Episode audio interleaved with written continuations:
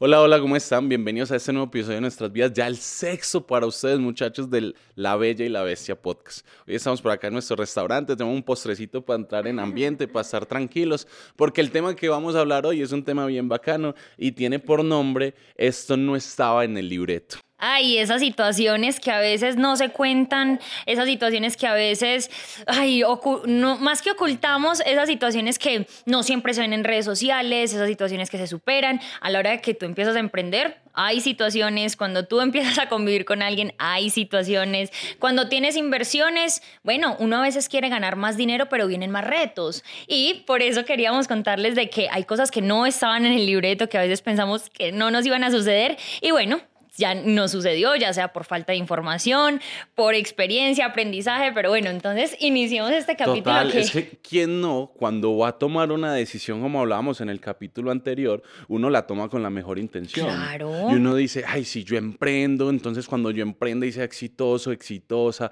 voy a tener el carro de mis sueños, la casa de mis sueños, voy a poder dar una estabilidad a mi familia, me voy a decir como sueño, pero, hey, sí, eso se puede lograr, pero hay muchas cosas que quizás no están en el libro reto que usted tiene que tener esa capacidad de asumir los retos y de esa improvisación a la hora de afrontar la vida y todas esas situaciones. Imagínense, cosas que no están en el libreto también pueden ser para sorpresa. Por ejemplo, yo cuando empecé a vivir con Adri, habían cosas que no están en el libreto, porque ustedes se acuerdan que yo les mencioné en el primer capítulo que yo había escrito una lista de lo que yo deseaba de una persona. ¿Qué tan exigente? Me sorprendió y me sorprendió en otras cosas. Yo no sabía que... Es muy difícil ponerme en un libreto. Ay, pero bueno, hay cosas que no les digo que simplemente sea para mal. Por ejemplo, hablándolo no solamente de la relación, sino del emprendimiento, hay cosas que no están en el libreto porque tú no sabes. Hay cosas que cuando tú vas a empezar a emprender, a mí no me habían dicho que yo tenía que desarrollar habilidades de, yo qué sé, romper el hielo. que sabe uno de romper el hielo, y que cuando usted dice no está en el libreto, pero luego eh, enfrentas esas situaciones y dices, ah, me superó, no estaba en el libreto, pero me sorprendió para bien. Total, total. Y eso, pues quisiera como que lo, lo direccionáramos hacia dos aspectos, ¿cierto? Como ustedes bien saben, Valentina y yo tenemos una relación en términos de negocio y en términos amorosos. Entonces, hablemos qué, hemos, qué situaciones, tanto para bien como para mal, porque el tema de esto no está en el libreto no significa que sea malo, ¿no? Hay cosas que nos sorprenden y no están en el libreto como pues también hay cosas que son retos que hay que saber afrontar. Imagínense pues esto, para que entremos como un poquito en la intimidad de nuestro hogar. Hay cosas que no están. hay cosas que no están en el libreto. Cuando uno diseña una pareja ideal, uno quiere que, que sea una persona que siempre se comporte bien ante las situaciones, que sea una persona impecable, ordenada. Bueno, ni hablar de que cuando yo empecé con Adri, ustedes pueden creer que nuestras discusiones eran por el orden. O sea, yo decía, Dios mío, en el libreto de, ese hombre soñado, yo no quiero una persona que sea tan absurdamente desordenada. De que eso no está en el libreto. Cuando uno compra pues cuando, cuando uno compra como ese, esa, esa idea, que uno idealiza mucho a, la pareja, como yo decía, Dios mío, es que es supremamente desordenado. Ay, ¿yo qué voy a hacer con esta situación? Pero luego también me sorprendía la capacidad de evaluar proyectos, de analizar. A mi Adrián Ayer una socia nos decía es que, es que, ay, Adri me llamó a planear y yo me puse súper nerviosa. Y yo le decía, sí, Adri es una persona muy exigente. Y mira que a lo largo de los años, yo pues convivo contigo ya hace tres años, tú aún ni yo cuando nos sentamos a planear, yo todavía soy como que hay un alto nivel de exigencia. Eso no estaba en el, en el libreto, pero está espectacular. O sea, me ha ayudado a crecer muchísimo.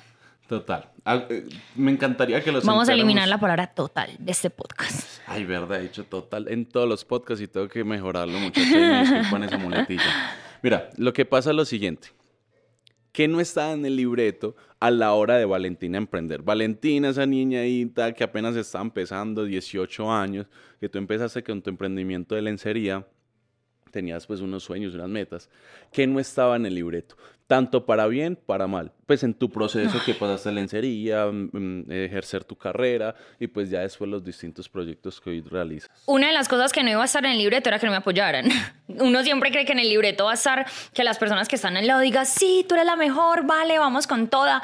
No, o sea, desde mi proyecto de lencería yo veía como como que las personas no me apoyaban tanto y yo decía, ay, yo pensé que te iba a ser súper diferente. Es más, que cuando yo empecé a emprender en los negocios digitales, me iban a aplaudir como, wow, eres súper emprendedora, yo amo que tú emprendas. No, era como que, ¿usted por qué se va a poner a hacer eso?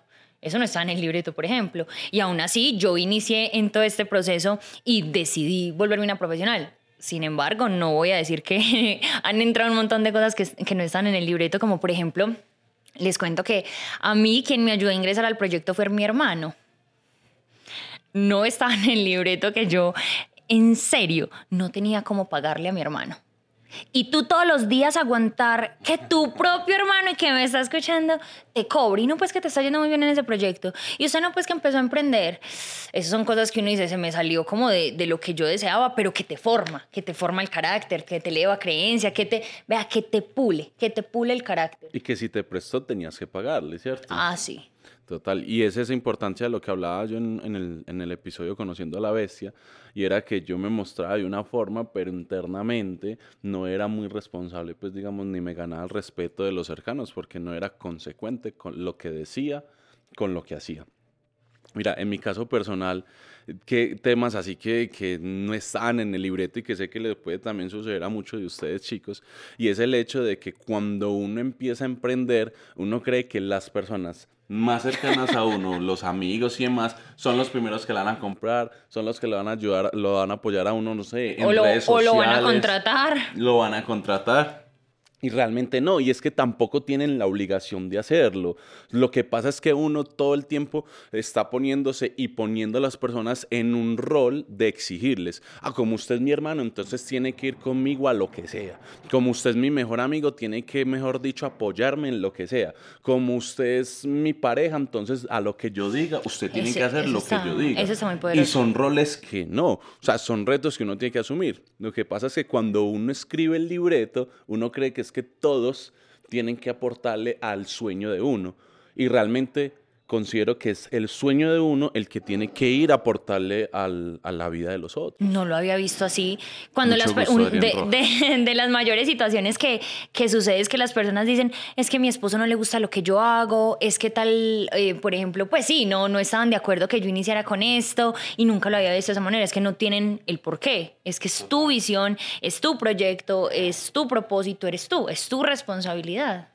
Entonces, consecuente a eso, es que no estoy de acuerdo con lo que usted dice, que es que usted espera un montón de mí en el tema del orden. Primero, porque yo no soy tan desordenado como tú dices. Lo que pasa es que Valentina es medio obsesiva, medio pa' alto, obsesiva con el tema de, del orden. O sea, Valentina era que llegaba a las 12 de la madrugada de Medellín a lavar baños pues yo no me voy a parar contigo a dar un baño a la, a la, madrugada, o sea, tampoco tiene sentido. Pero cuando se acostumbran a una mujer así impecable, luego te volviste ordenado, ya no eres capaz de vivir en ese desorden en el que vivías. ¿Cuál desorden? Ay, chicos. No, no, lo que pasa es que, escúchenme esto, hombres, por favor ayúdenme en los comentarios.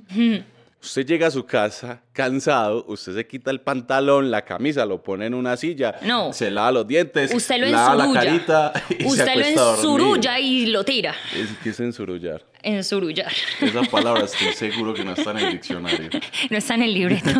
Entonces, yo pongo la ropa en una, en una silla. No, Valentina prácticamente quieres que yo la ponga en la lavadora, la limpie, la... la Pero eso fue antes, eso fue antes. yo ya he cambiado mucho. Aprendimos a conocernos. Por ejemplo, no estaba en el libreto que cuando nos íbamos a vivir juntos, Valentina era medio, obsesiva, medio canzoncita con ese tema. No, mentiras, ha sido un, un un yo creo, pero, un ganar, Pero todo ha sido como para mejor. Sí, sí, todo ha sido para mejor. No, yo tampoco pues es que fuera el más ordenado. De pronto no era el más ordenado, pero como yo venía de vivir solo, pues nadie me decía nada, ya tenía unos hábitos. Pero como sé que esos hábitos te estaban incomodando, pues lo que hice fue mejorarlos. Muy bonito en pro de una buena convivencia. Y pues porque nunca, nadie me lo resaltaba en su momento. Amor, Amor, muchas personas nos dicen como, ah, es que sabemos que Adrián es muy de finanzas y tú eres como esa parte creativa, esa parte marketera, esa parte de, más comercial, llegar a que tú fueras la persona, pues el encargado de las finanzas nos tomó, ¿cierto? O sea, no, no, te quiero decir que cuando nosotros empezamos a trabajar juntos, nosotros desde que nos conocemos no trabajamos juntos, o sea, nosotros iniciamos por separado y luego que se fue consolidando la relación, pues nos unimos en el proyecto. Al inicio era 60-40. Yo no entendía el por qué, equipo o familia, yo no entendía el por qué 60-40. Y ahora me decía, no, es que yo tengo más experiencia, llevo más tiempo. Es, eh, venga, Esa eh, historia está mal contada. ¿Por qué? No, es, no era por eso, mi amor, tú sabes por qué. Era porque habíamos decidido unir mi negocio al tuyo. Yo tenía un trabajo previo al tuyo, dos años para empezar. También es cierto. Entonces tiene todo el sentido del mundo. Y nuestra relación en ese momento era más fuerte en términos de negocios que en términos de, de pareja. Es cierto.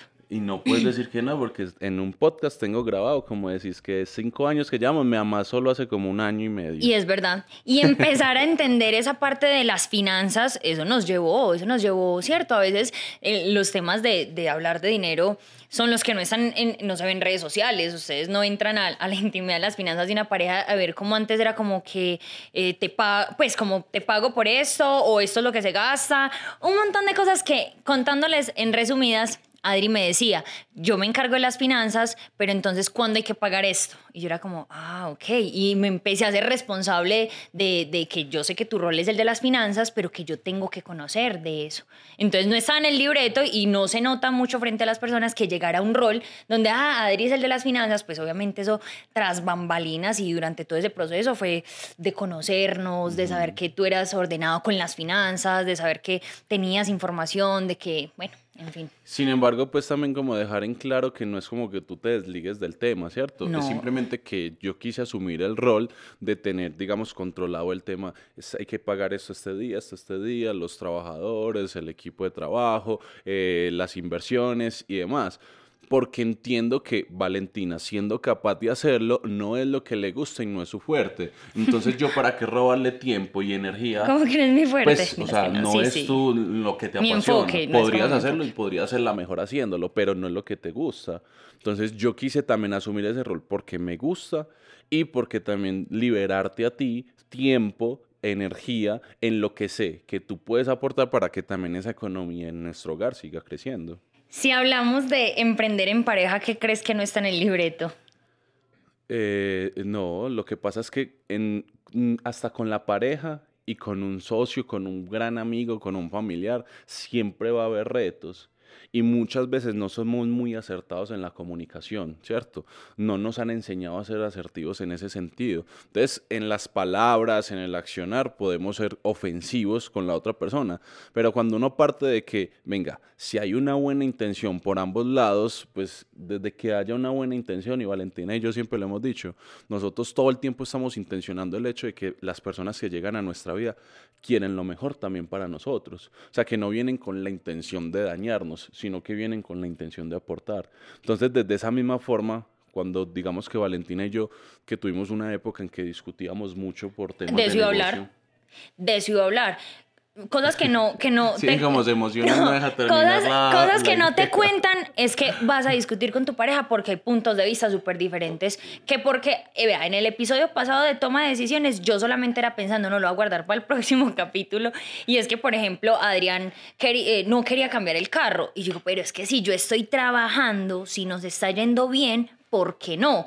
entonces a veces no se cuenta que para usted llegar, venga, usted en, todo ese proceso va a tener oportunidades en las que no está de acuerdo con su pareja, así él sea excelente socio, así tú lo ames, tú no estás de acuerdo y dices, no entiendo por qué hace las cosas de esta manera o por qué actúas frente a esta situación de alguna manera. Adri a veces le estresan situaciones y digo, tranquilo, o sea, eso, relájate, porque también es un punto clave bien importante y es que si usted quiere ganar grandes cifras, usted tiene que estar... Eh, tiene que estar dispuesto a tener grandes retos, ¿sí? Uno se vuelve un gran solucionador en la vida y hay algo que tú me enseñaste y es que uno se vuelve un solucionador de, de, situaciones y de retos, ya ni siquiera lo digo de problemas, sino de situaciones y es que las personas, hay personas que son nivel 2 y van a tener situaciones nivel 4. ¿Tú qué tienes que hacer? Subir al nivel 6. Y así sucesivamente, cuando llegues a, a ser una, una, persona nivel 10, pues seguramente vas a tener eh, situaciones nivel 20. Y adicionando a eso que tú mencionas y que lo hablábamos cuando yo te compartía esos ejemplos, y es que una persona, si es nivel tipo 6, le llega un problema tipo 8, se va a sentir súper agobiado. No, Dios mío, ¿qué voy a hacer con este tema? Y nos preocupamos, nos enfocamos más en el problema, en tratar de bajar el problema de un 8 a un 5 para poder solucionarlo, que subir nosotros de un nivel 6 a un 10 para simplemente solucionarlo y crecer como personas. Entonces, cuando a mí me llegan muchas situaciones, chicos, les quiero compartir es el tema de que, venga, esta situación a una persona como, no sé, Bill Gates le, le le quitaría energía. A una persona como, no sé, eh, uno de los más, un empresario bien exitoso en Colombia que ustedes conozcan, le quitaría energía. Y digo, no, lo más seguro es que le diría a una de sus secretarias, venga, eh, Catalina, hágame el favor y me soluciona eso lo más pronto posible. Entonces, muchachos, debemos ser conscientes de que cuando tú tomas la decisión de emprender, de tener una relación amorosa, no podemos idealizar tanto el negocio como a la persona por una razón y es porque hay cosas que están por descubrirse. Entonces, mira, muchas veces, por ejemplo, en mi negocio, que es un tema de atracción de personas, tanto marketing de atracción, mucha gente ingresa y dice, ay, pero es que yo quiero que esta persona se asocie conmigo, pero no me contesta el celular. Yo quiero que incluso inversionistas quieren desarrollar un proyecto inmobiliario, quiero conseguir inversionistas y llaman las personas y las personas dicen, no, no, no me interesa. Venga, primero hay que construir un nombre, chicos, y eso no se logra de la noche a la mañana. Tienes que, venga, ¿cómo te ven las personas? ¿Cuál es el nivel de influencia que tú generas en las personas? Porque si yo antes que mantenía solo en ropa deportiva, en camisilla, andaba en bicicleta, llegaba a decirle a alguien, nivel influencia, pues alguien que ya tiene una empresa, ya tiene una estabilidad económica, le va a decir, te tengo el negocio millonario. Lo más probable es que no me va a ver con el nivel de influencia para decir, ¿será que esta persona sí me puede ayudar? Ahora, eso no significa que no pueda, pero ¿qué es lo que yo estoy transmitiendo?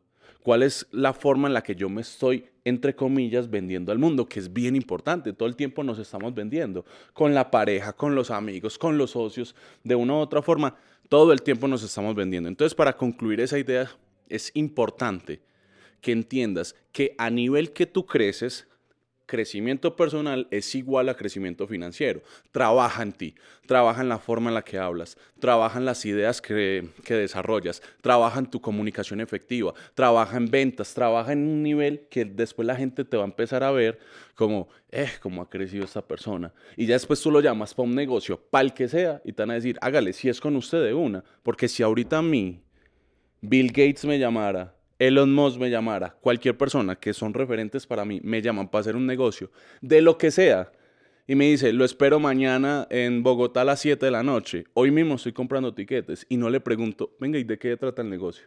Si es con esa persona, démosle con todo. ¿Qué piensas de eso? Que, Sabes, mientras hablabas pensaba que no pretendan que el libreto sea perfecto. A veces pensamos que cuando se toma una decisión, sea cual sea, que no haya ningún error o las personas ingresan a un proyecto, nosotros siempre le llamamos mucho a los negocios porque es lo que más nos gusta, porque es en lo que más nos enfocamos y las personas pretenden que no haya nada fuera del escenario, o sea, no, no quieren que un momento haya una discusión con alguien o que en algún momento dudes de ti. Hay muchas personas que llega, llega un momento en el que también dudas, en el que también dices, ay, si, lo, si será posible, si seré capaz, o sea, no pretendas que el libreto se escriba de P, o sea, día uno, día de volverse supremamente exitoso millonario en una constante. No, estar vivos también es en algún momento tener esas situaciones, esos retos, eh, cosas que tú dices, alguna pérdida que, que, por ejemplo, en las finanzas, ay, que en algún momento eh, invertiste en algo que no te funcionó, ya por eso no vas a sesgar de que siempre te va a ir mal. No, en esa situación no te fue bien, pero van a venir mejores situaciones. Venga, ¿cómo puedo yo aprender a valorar un proyecto? ¿Cómo puedo yo aprender de finanzas? ¿Cómo puedo yo, de, digamos, en el amor, que las personas eh, tienen una mala relación, eh, que de pronto decían, no, esto no era lo que yo pensaba, y ya se quedan pensando por el resto de su vida que amar es malo, o que ya no se quieren volver a enamorar, ¿no? Eh, como todo, o sea, no pretendan que la historia sea perfecta, sino venga, ¿cómo puedo yo ir creciendo ¿Y a la par? construirla? ¿Cómo construirla? Porque mira que muchas veces creemos que es que la persona ya nos tiene que llegar como nosotros la queremos y si nos construimos. Tú y yo hemos tenido la capacidad de construirnos porque no somos la relación que éramos hace tres, ni dos, ni hace un año. Hemos crecido madurando y esa, y esa transmutación en el tema de, del amor ha sido cada vez más madura. Entonces, digamos que hay muchas cosas que no van a estar en el libreto, pero cuando generamos conciencia de eso estamos preparados para afrontarlas. Entonces me llega un reto con mi pareja, pues ¿cómo la podemos solucionar? Me llega un reto en mi negocio, ¿cómo lo podemos solucionar? Ser conscientes que sí o sí, siempre, siempre van a haber retos. Y hay un ejemplo muy bonito y es que uno de los primeros retos que uno tiene es aprender a caminar. Y un bebé gatea, gatea y hasta que le da la, la intención de decir quiero caminar y, intenta caminar y se cae, y se cae, pero por su mente nunca pasa como ya me caí tres veces, entonces no voy a caminar. No, en su instinto está, yo tengo, pues tengo que caminar. Y así se caiga cientos, miles de veces, llega el momento en que aprenda a caminar. Si nosotros generamos ese mismo instinto para construir una relación, para construir un negocio, y es que independientemente de cuántas veces te caigas, cuántos tropiezos tengamos, está instintivo, o sea, no es como la opción de rendirme o no, sino que sí o sí lo tengo que lograr, es donde llega un punto en el que caminas, corres y ya vamos en el punto en que los seres humanos prácticamente volamos. Y acá mientras tú compartías todo esto con las personas, yo pensaba, pues, ¿cuál es la gracia de que una historia sea perfecta?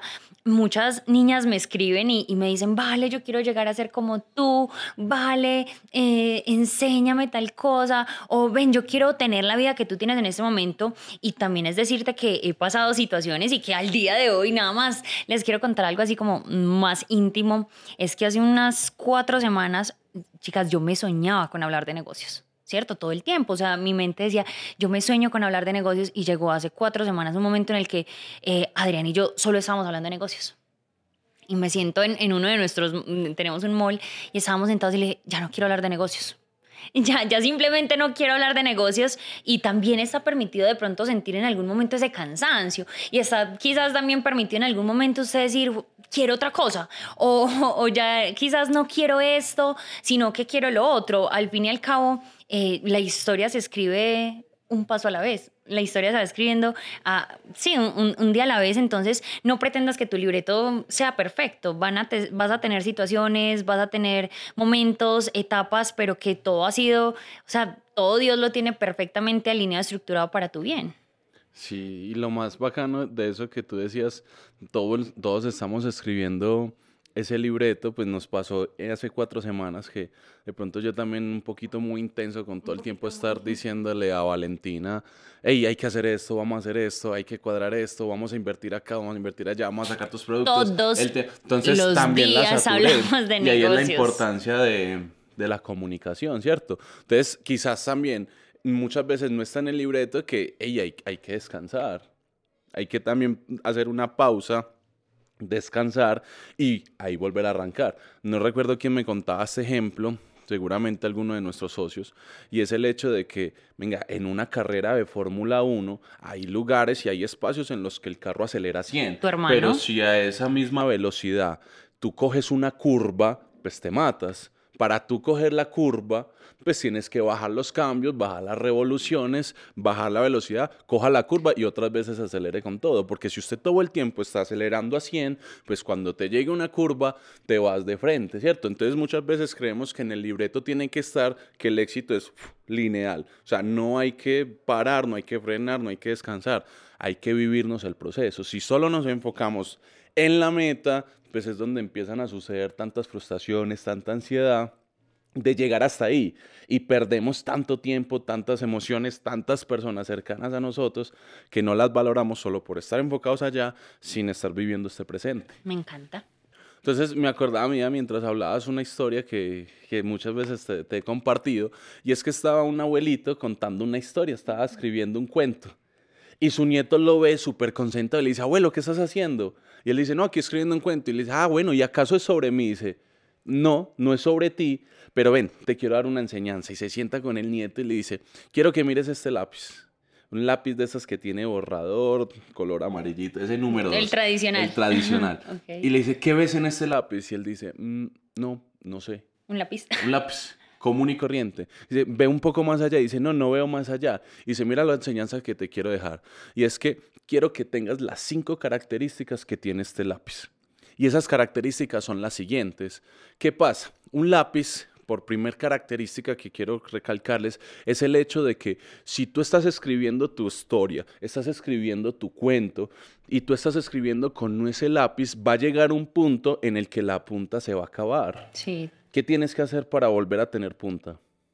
Eh, sacarle punta. Sacarle punta, ¿cierto? Entonces tú coges un sacapuntas y empiezas a sacarle punta, pero en ese proceso de sacarle punta le estás lastimando, estás quitándole la madera que rodea el grafito, pero es necesario todas esas situaciones que tú sientes que son de dolor, esas situaciones en las que tú tienes que parar porque son las que están afilándote para precisamente poder seguir escribiendo tu historia.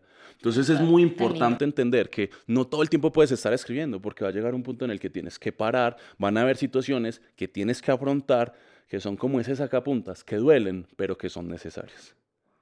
Segunda característica, y es que si tú miras el otro extremo del lápiz, ¿qué tiene? Borrador. Un borrador. Porque independientemente de quién seas o quieras ser o te creas ser, cometemos errores.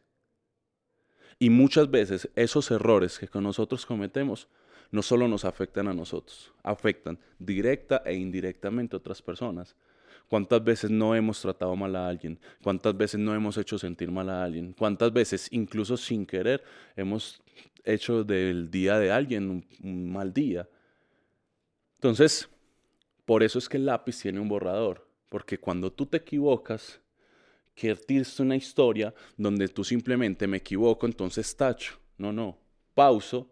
Borras. Y borro y vuelvo y continúo. Y ese borrar a qué alude, chicos, es el hecho de que, venga, si usted comete un error, si cometemos un error, hay que aprender a pedir disculpas. No está de más hacer esa llamada a tu pareja, a tu amigo, hey, me equivoqué. Me equivoqué, cometí un error, nos hablamos feos, no debía haber hecho esto, mm, cometí un error, no debía haberlo de tal forma, debía haberlo de... Tienes razón.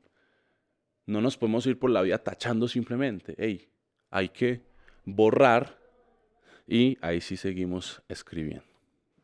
Tercera característica, y es que no importa si ese lápiz está construido con la mejor madera del mundo, con el roble más antiguo, más fuerte, mejor dicho, ese lápiz vale millones de dólares por la madera que tiene. ¿Qué es lo más importante? Lo que trae por dentro, que es su grafito, que pereza esos lápices que uno escribe y son como que, como que no se ve y uno escribe. No, Qué bonito un lápiz que cuando uno escriba realmente se note en la hoja. Entonces, lo más importante, y a lo que hago alusión con esta tercera característica, es que muchas veces nos preocupamos es por nuestra vestimenta, el reloj que llevo, si manejo un buen carro, si tengo el mejor, la mejor casa, porque somos muy enfocados es en lo externo, pero lo más importante siempre va a ser tu esencia. Lo más importante siempre va a ser lo que va por dentro de ti. Lo demás es reemplazable. El día de mañana va a haber otra moda. Van a salir mejores carros, van a salir mejores celulares. Si tú tienes claro que lo más importante es tu esencia, el resto va a ser añadidura. Muy cierto. Cuarta característica. No sé cuál es. Y es que hay una mano que siempre está guiando el lápiz.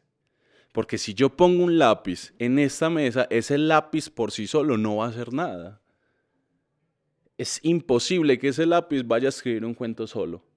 Entonces, somos muy pequeños para pretender hacer grandes cosas solos, mi vida.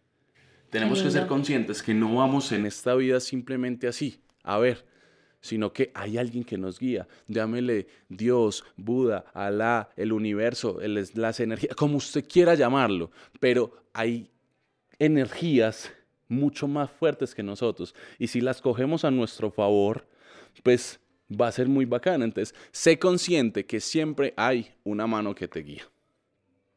Y por último, y quinta característica que quiero concluir con esa, y es que cada vez que tú escribes, estás dejando una marca. Es lo mejor.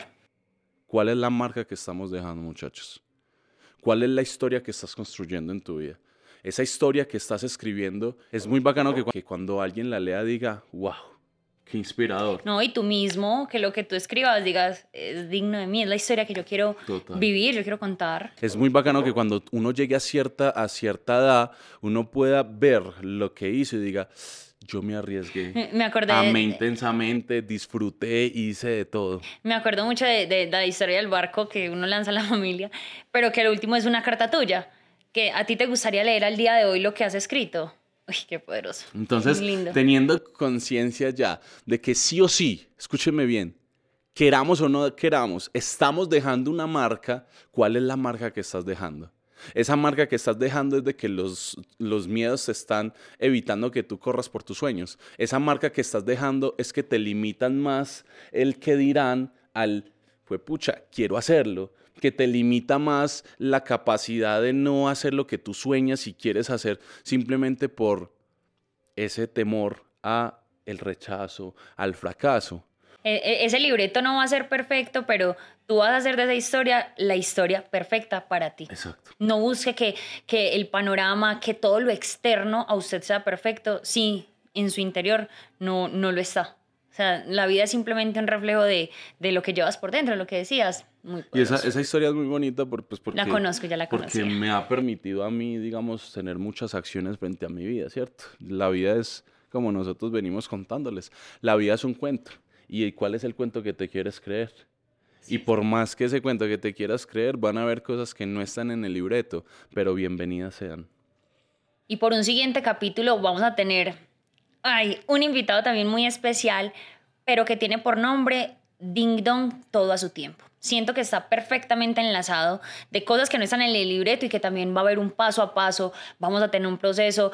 Hay una frase que es muy coloquial que dice, nueve, mamás no hacen un bebé en un mes. Hay un proceso que hay que vivir y hay que estar dispuestos a, enfrentar y a, no esquivemos los retos, enfrentemos los retos y salgamos victoriosos de esas situaciones. Entonces, no, muchas gracias a todos por ver este capítulo, aprendí muchísimo de ti y no, les vamos a estar compartiendo obviamente muchas más experiencias de cosas que no están en el libreto, les vamos a contar quizás inversiones no tan buenas que hemos hecho, quizás cómo hemos a lo largo del tiempo madurado tanto en nuestras finanzas, porque pues sí, eh, eso, hay cosas que no estaban en el libreto, que no nos dijeron que íbamos a pasar y, eh, que íbamos a enfrentar. Y bueno, por eso estamos aquí en un podcast aportándoles valor. Nos vemos en un próximo capítulo. Gracias, amor, por aportarnos tanto valor. Y bueno, Vamos concluyendo con esto. Chicos, recuerden, suscríbanse, denle like, compartan y de verdad, un comentario además nos ayuda muchísimo para seguir exigiéndonos a dar lo mejor de nosotros. De verdad que nos vemos en ocho días. chao. chao.